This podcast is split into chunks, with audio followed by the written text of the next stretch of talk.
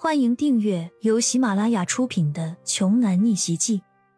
我有一条金融街，作者山楂冰糖，由丹丹在发呆和创作实验室的小伙伴们为你完美演绎。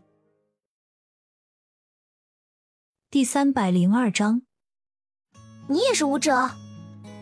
牛鹏有些不可思议的说道：“没想到这个小丫头竟然和他是一个水平的。”剑石脸色不太好，这个牛棚和他水平相当，单打独斗倒是没什么问题。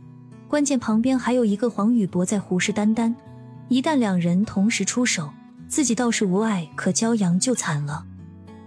骄阳平时看着身体挺壮的，但是也是就普通人厉害点，遇到武者就只能是任人宰割的份。剑石缓缓退回骄阳身边，说：“快走，往回跑。”找人庇护，他们不敢在人多的地方动手，我暂时挡住他们。可是你怎么办？骄阳一听，有些不放心剑石。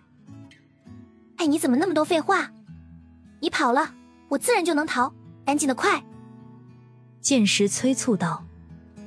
虽担心剑石的安危，但骄阳心里清楚的很，自己在这里也会帮到忙，也没有墨迹下车就准备跑。刚走没两步。鬼使神差的退了回来，背起剑匣再度逃了出去。剑石见状无语，都是什么时候了，还惦记这古董？你去追那小子，我来拦住这个妞。牛鹏说道。黄宇博拿出几个飞刀，阴笑说：“好嘞，不过这小美人可要留一命，扎了怪可惜的。我自有分寸，快去吧。”牛鹏再三催促道。黄宇博纵身一跃，便要追上去。剑士手腕轻抖，甩出几个飞刀。武者的六识何等敏锐，黄宇博眼睛一瞥，便察觉到了危险，顺手将手中的飞刀也甩了出去。叮叮叮的三声，双方飞刀相互碰撞，掉落在了地上。可惜还是没能拦下黄宇博。该死！剑士清啐一口，追了上去。此时的骄阳正背着剑侠，顺着公路往青城市的方向前进。今天出奇的邪门，竟然没有遇到一辆过路车。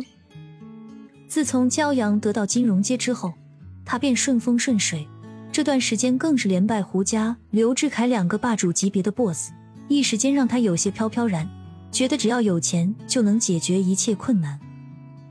今天，现实打了他重重的一记耳光。任他有家财万贯又怎么样？任他在拍卖行里挥金如土又怎样？现在还不是被一个武林高手一样的人物追低，像一条丧家犬。喂，别跑了，你跑不掉的。黄宇博在后面像是闲庭信步，在公路一侧的山崖上奔跑着。他们到底是什么怪物？这么牛逼，怎么和电视里的大侠一样飞檐走壁的？骄阳气喘吁吁的跑着，尽管他身体素质很好，但还是比不过黄宇博。黄宇博像是在玩猫捉老鼠，并不急着动手。